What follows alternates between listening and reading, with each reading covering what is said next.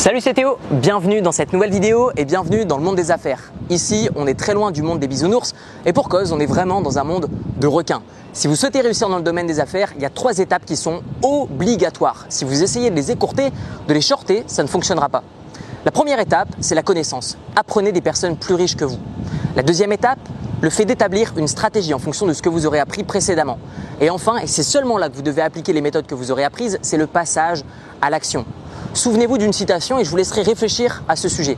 Les personnes impatientes payent les personnes patientes. Que ce soit dans le monde du business, l'immobilier ou la bourse, les personnes impatientes payent les personnes patientes. Soyez patient et également gardez une certaine vision. Gardez de la détermination. Levez-vous chaque matin en sachant pourquoi est-ce que vous vous levez.